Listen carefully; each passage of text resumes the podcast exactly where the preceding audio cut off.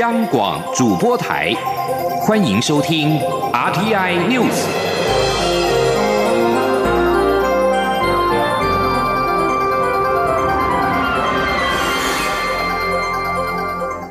听众朋友您好，欢迎收听这节央广主播台提供给您的 RT News，我是张顺祥。首先把新闻焦点关注到香港，香港民政八号晚间九点过后宣布，国际人权日的游行正式的结束。港府随后表示，这场游行过程大致是和平有序，但仍有暴力以及违法行为的出现，因此对这一个行为给予最强烈的谴责。综合港媒报道。香港民间人权阵线召集人陈子杰在游行终点正式的宣布活动结束，呼吁现场人士离开，返回人行道，并且尽快的散去。但是他在晚间的八点二十分左右曾经表示，游行现场气氛令人紧张。香港特区政府在晚间九点半左右发布声明说，这场游行过程大致和平有序。八号的游行仍有暴力以及违法行为的出现，特别是有人针对终审法院以及高等法院破坏跟纵火，港府给予最严厉的谴责。此外，游行期间有人堵路以及破坏到店铺跟银行，对和平游行跟市民构成了威胁。香港示威者跟当局的街头冲突日趋暴力，一股不信任香港司法的氛围已经变得日益浓厚，使得部分示威者离开香港。根据《纽约时报》表示，自反送中抗议开始以来，已经有多达两百名的年轻抗议者逃到台湾。《纽约时报》八号的报道是根据律师、牧师跟其他协助逃亡人士提供的数据。律师并且表示，在发生香港警方封锁大学的校园事件之后。近几周便有数十名抗议者抵达台湾，逃亡人士忧心他们在香港法院得不到公平的对待。继续把新闻焦点回到台湾，移工团体在八号举行了游行，向蓝绿两党递交声明，要求要废除私人中介制度，也要求劳动部要正视移工被剥削的问题。劳动部表示，引进的方式仍是回归到市场的机制。假如有违法收费，将会依法开罚。劳动部表示，目前引进移工管道多元，委托私人中介是方式之一。引进的方式仍宜回归到市场机制。中介公司若有超收费用等违规的情事，就业服务法已经定有相关的管理跟处罚的规定。如果有具体的市政，都可以提供给劳动部或者是地方政府来查处。劳动部也将会持续推动相关的管理跟查核机制，促使中介市场朝良性跟优质来发展。记者谢嘉欣的报道。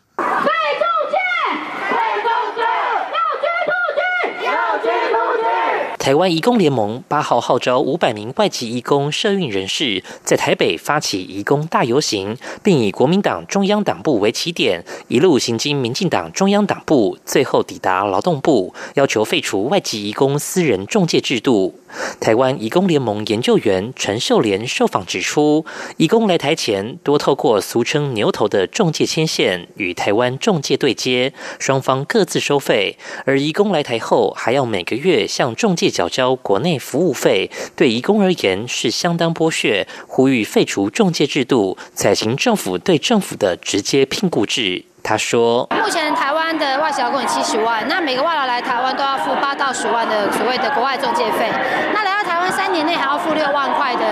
国内服务费，所以代表一个外籍劳工他来到台湾，他要付大概二十万的成本，导致外籍劳工一年都在还这个债。可是实际上整个聘雇的成本都是后来在付，他付给中介，让中介帮忙外劳的雇主来管理他。我觉得这是一个非常剥削。”去的，就是说我们希望可以废除。其他诉求还包括家务移工纳入劳动法令保障，得自由转换雇主，取消在台工作年限，享有政策参与决定权等。此次联盟也搜集十五位移工遭到中介制剥削的故事，出版成书，并亲自将书送交至国民党、民进党中央党部，盼两党候选人未来若执政取得立法院席次后，可多关注在台移工。国民党方面由列入不分区立委名单的台湾劳工总工会理事长王玉文接下赠书，他表示非常清楚移工的这些诉求，会向劳动部反映。民进党则是由发言人李明利出面，他指出会建议劳动部重新审视完善制度不足之处，而民进党作为对话沟通平台，也会持续将相关意见反映给劳动部做检讨。中央广播电台记者谢嘉欣采访报道。十二月十八号移民节即将到来，八号在台南市举办了一场庆祝活动，吸引超过千名的民众跟新住民还有移工参加。活动当中更安排了规划国籍仪式，包括了比利时台北办事处的前处长明子庸，以及有台湾先生之称的美籍外资分析师古月涵，都获得了国际证书，成为架杠诶台湾人。记者欧阳梦平报道。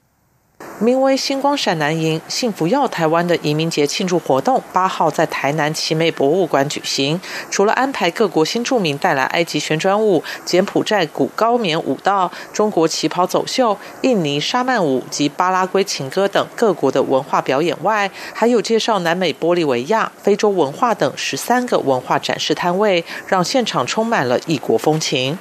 今年活动也首次纳入规划国籍仪式，颁发规划国籍证书给比利时台北办事处前处长明子庸，有台湾先生之称的美籍外资分析师古月涵，澳洲籍人工智慧专家李大卫，搭建台湾创意工作者国际交流平台的英国籍设计师裴伊恩，离岸风电专家南非籍范炳天等人。此外，为了感谢移民为台湾注入新力量，在活动中也特别表扬发起移工组团进谈活动的印尼籍移工玛雅，奉献台湾四十多年的瑞士籍神父吴道远，推动粤语检定的越南籍阮氏美香等十位新著名及义工。中央广播电台记者欧阳梦平采访报道。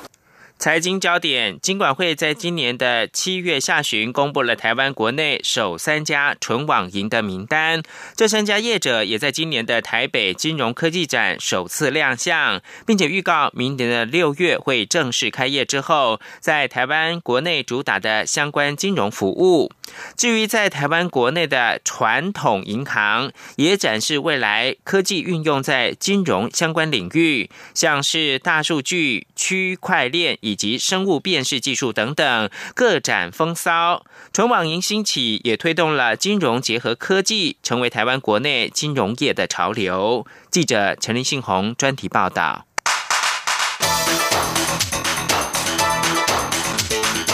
专题报道。台北金融科技展被视为是台湾最重要的金融科技盛会，去年首次举办，今年参展规模较二零一八年大两倍，参展摊位也从去年三百六十摊激增至四百三十五摊。今年金融科技展政府主题区也呈现政府近几年推动行动支付的成果，在财政部、中央银行支持下，财经公司协同金融机构制定的台湾 Pay 共通 QR Code，民众只要透过现场扫码就能够体验。无人自助设备，像是由机器手臂制作出牛肉面，以及购买卤肉包、零食等，迎接无现金的金融科技时代。财经公司董事长林国良说。我们就从那个最为小型的商店做蛋卷的阿贝就可以来用行动支付，这个是一个。然后呢，旁边呢就会有卤肉饭，那你用自动化的机器，你直接 QR code 拿出来，让它扫一下就付款，那卤肉饭就掉下来了。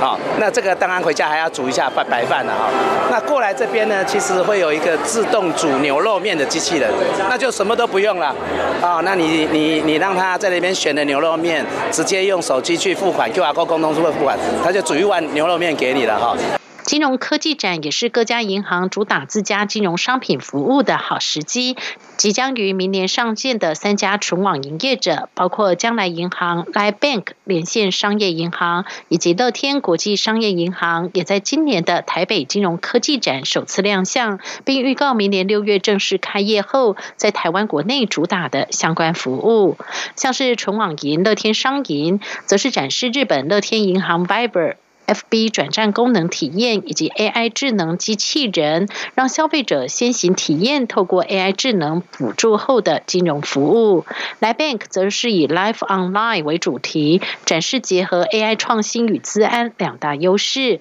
不过，由于未来在台湾的一些服务，像是目前已在日本上线的 Line Score。用户积分服务、小额周转金的 Line Pocket Money 也得要在明年六月上线之后，后续第二阶段才会推出。面对未来纯网银的竞争态势，Line Bank 筹备处执行长黄以梦也表示，三家纯网银都有各自的强项，并不担心会演变成掠夺式的竞争。黄以梦说。金管会他们是不希望我们有那种掠夺式的竞争，那掠夺式的竞争大概就是不计成本，哦，然后赔钱啊、流血啊，我们不会去做这个事情，我们一定我们一定不会这样做。但是你说那种像双十一这种 campaign 式的啊主题式的行销，这个一定是难免的。你们会互相打闹吗对，像像呃，比如说上市的优惠啦，什么这个都周年庆啊，这个都难免啊。哦，这些比较是行销类的活动，哦，这个我们也一定会有。但是长期的流血输出，这个我们是不会做。不让纯网营业者专美于前，台湾国内不少银行也走未来风，展出未来金融结合科技的运用技术，像是公股银，台湾银行应用工研院开发的可见光通讯专利技术，将支付资讯藏在光波中，首见的创新支付模式，有助于将行动支付资讯更自然的融入一般生活场景中，店家不必印出 QR code，改以荧幕灯泡等光源呈现就可以。至于另公股银行、华南银行则是展出运用即将兴起的五 G，搭配已嵌入智慧眼镜的 App 装置，让在日常生活中随时要使用到金融服务时，就可以立即切换。华南银行经理吴振玉说。客因为五 G 应用很方便的时候，大家可能会带了很多个 AR 智慧眼镜啊，然后智慧眼镜我可能去看电影，可能去做什么，可能是虾品或者做什么事都有可能啊。但是突然要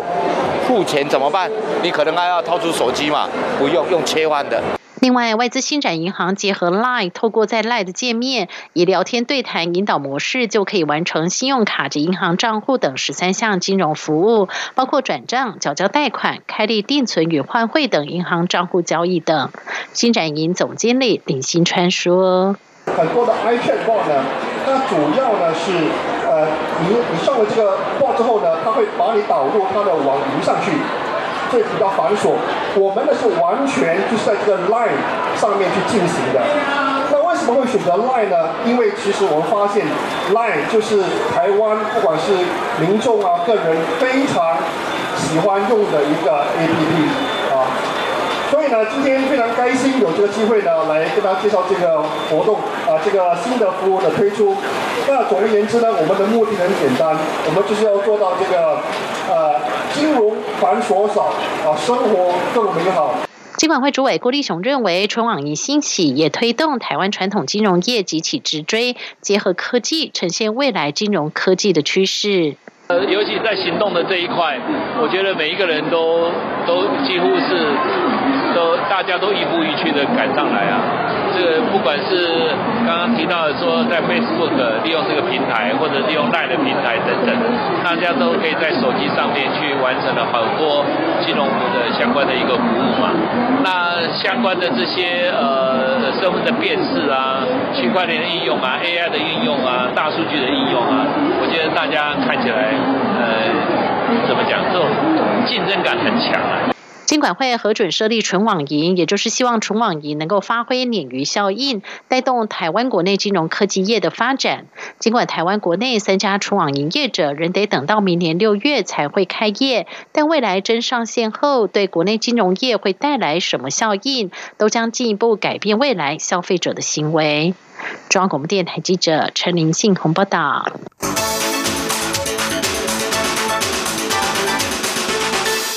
国际新闻：芬兰总理李娜近日宣布将请辞下台之后，领导联合政府的社会民主党已经选定由三十四岁的交通部长马林来出任新总理，届时他将会成为芬兰史上最年轻的总理。路透社报道，芬兰联合政府由五个政党所组成，其中的第二大党中间党近来因为不满总理李娜处理邮政罢工的方式，并表达对他的不信任，李娜因此在三号宣布请辞。马林在党内领导阶层的投票当中，以些微的差距赢过同党的对手林特曼。马林胜出之后，告诉记者：“我们有一个联合政府的计划，可以把执政联盟凝聚在一起。”缅甸瓦城八号举行一场壮观的佛教布施大会，三万名来自缅甸跟泰国的僧侣一早在凛冽气温当中进行托钵斋僧。由于活动由曾经爆发挪用公款丑闻的法国法身寺协办，因此受到泰国方面的关注。位在缅甸中部历史悠久的瓦城是佛教的重镇。八号在瓦城附近的机场举行的布施大会，除了有众多赤足僧侣参加，还有来自十二个国家的佛教高层人士齐聚。当太阳升起的时候，着藏红色跟绿色僧袍的僧侣在足球场大小的场地形成一片壮观的人海，他们冥想、祈福跟接受布施。根据一副声明，这场活动是为了加强缅泰两国僧侣跟佛教徒之间的关系，并且强化区域的僧侣文化。这场布施大会是二零一五年来的第三场，也是规模最大的一场。这里是中央广播电台。是阳光，翅膀打开了世界之窗；是阳光，翅膀环绕着地球飞翔。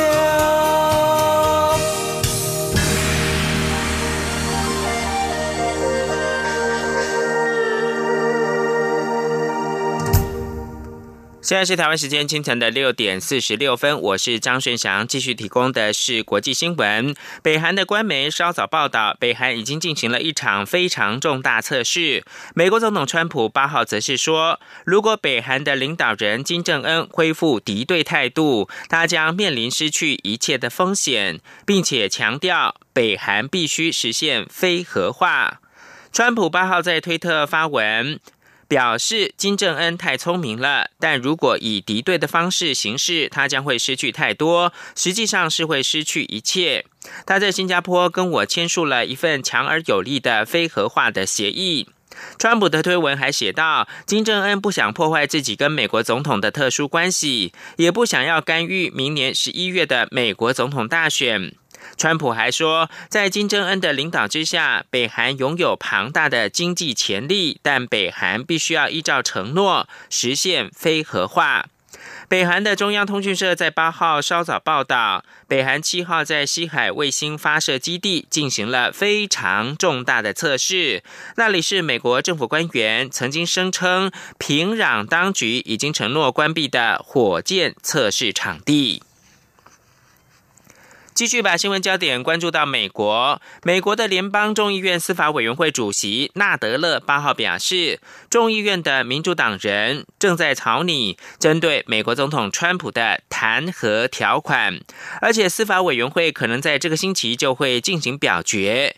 纳德勒在美国有线电视新闻网 CNN 谈话性节目《美国国情》表示。九号的听证会结束之前，司委会将不会针对川普受到指控做出决定。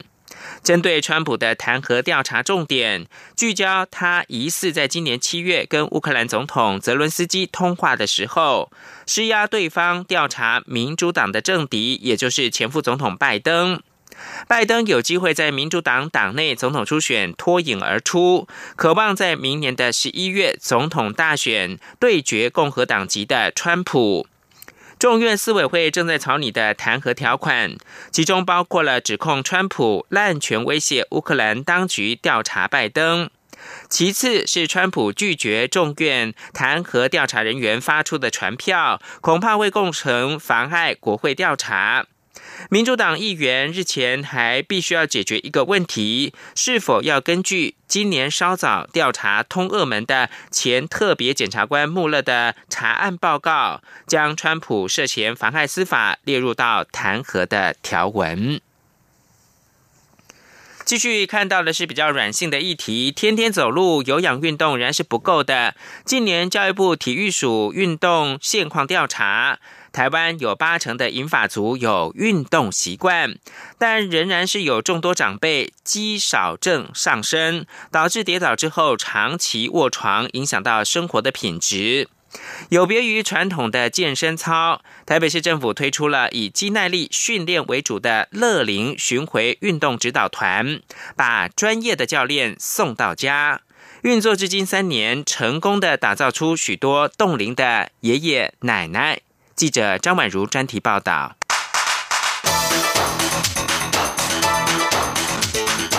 专题报道。起床看似简单的动作，对多数高龄者而言却显得吃力。年纪大了，晚上都要起来上厕所，爬不起来。你做了仰卧起坐，小腹小了以后，你把脚往上一敲，一坐就起来了。你看，我可以现场做一个给你看。做那个孙爷爷高龄八十岁，每晚得从床上起身如厕数次，但他说这已经难不倒他。话未说完，孙爷爷立即躺在地板上示范高龄安全起身法。果不其然，瞬间一跃而起，随后再示范时下流行的深蹲。还有以前这样蹲不下去，真的是哇这样子发抖。现在就没有问题了。现在你看深蹲，对呀。你你刚开始的时候，你你蹲，你看，哦，这样子发抖哎。孙爷爷以过来人的经验强调，增加肌肉量与关节柔软度的重要性。身体强健之后，现在他的生活重心是每天带着一岁多活泼好动的小孙女探索世界，含饴弄孙。和孙爷爷一样参与台北市乐龄巡回运动指导团运动课程的，还有八十五岁的简爷爷。简爷爷前年确诊罹患阿兹海默症，七十八岁的太太与奶奶并没有陷入照顾的恐慌，反而更积极的带着简爷爷四处参加活动。以前会记住，可是一分钟他就会忘记。啊，所以要时常要带他到处走走，这个对身体是有相当的帮助嘛。哦，嗯，以前是基础都打得很好，所以嗯，也没有什么毛病了，哎，就是。乐龄巡回指导团的老师们活泼有趣的教学，让简爷爷翻转老化，运动不因病暂停，也因为有适当的运动，使得夜晚能够获得足够睡眠，稳定情绪，延缓失智退化。肌少症是老年失能的凶手。研究指出，大约百分之三十到四十的肌肉会在五十岁至八十岁间流失，导致体力代谢机能下降，走动时容易没力、跌倒，而这一跌倒就可能增加失能卧床的风险。我比较喜欢打拳，拳击因为我打了快十年的，啊，boxing 也。因为酷爱运动，小美老师二零一六年起从乐龄运动的参与者摇身一变，成为高龄者的运动教练。五十八岁的他，外表看来只有三十八岁，一身结实的肌肉线条让身旁的年轻人自叹不如。运动课程中有一名坐着轮椅八十八岁的陈爷爷，他不因为坐轮椅而受限，整天宅在家，更因为在课中认识朋友，多了聊天对象，从未缺课。小美老师说：“让高龄者走出家门，感受快乐，并持之以恒是件重要的事。自己的愿望，希望能够将自己对运动的热忱，还有从运动中找到的快乐跟自信，可以分享给大家，能够给一个正面的哈影响力。希望大家一起踏出来，一起运动。”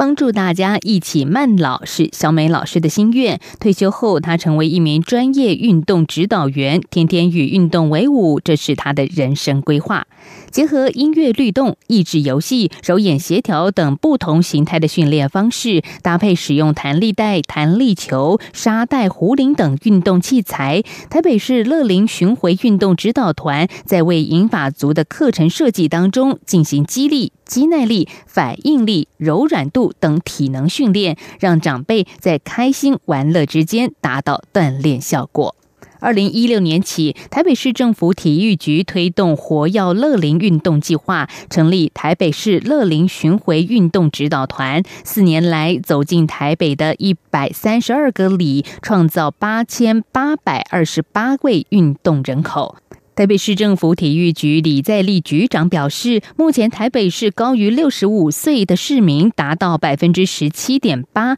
除了各区运动中心之外，并且希望塑造“我家隔壁就是健身房”的理念，让健身指导员走入社区，强化乐龄运动。台北与我好好慢吧，对对对，我们都希望大家能够享受健康。我们现在有一百三十个里有设置了我们的行为指导团的的据点。那我们现在据点总共两百七十三个，但是这个我们并不满意。我们希望四百五十六个里都应该要有据点，所以我们会持续的努力。李局长表示，未来目标是要把银发族运动风带进全北市的四百五十六个里。台北市民可以自己揪团，凑足五十五岁以上二十位亲朋好友，让专业运动管理师每周一次到邻里社区为大家上课。重点是活动完全免费。根据世界卫生组织 （WHO） 的研究显示，投注一元在身体活动费用可以节省三点二元医疗成本。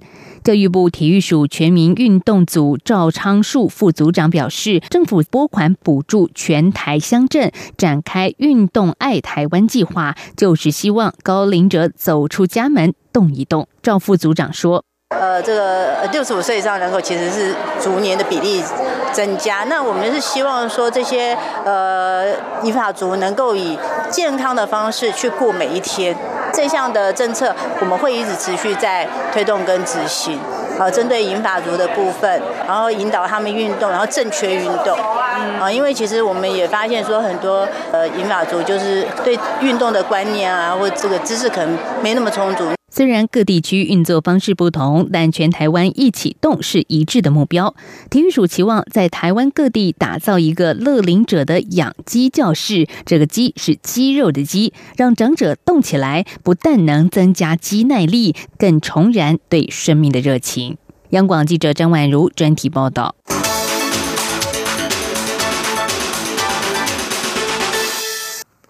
美国长寿儿童电视节目《芝麻街》今年满五十岁了，不仅已经在超过一百五十个国家播出，更持续随着时代演变加入新的元素。它也是首个获美国文化界大奖，也就是甘乃迪中心荣誉奖肯定的电视节目。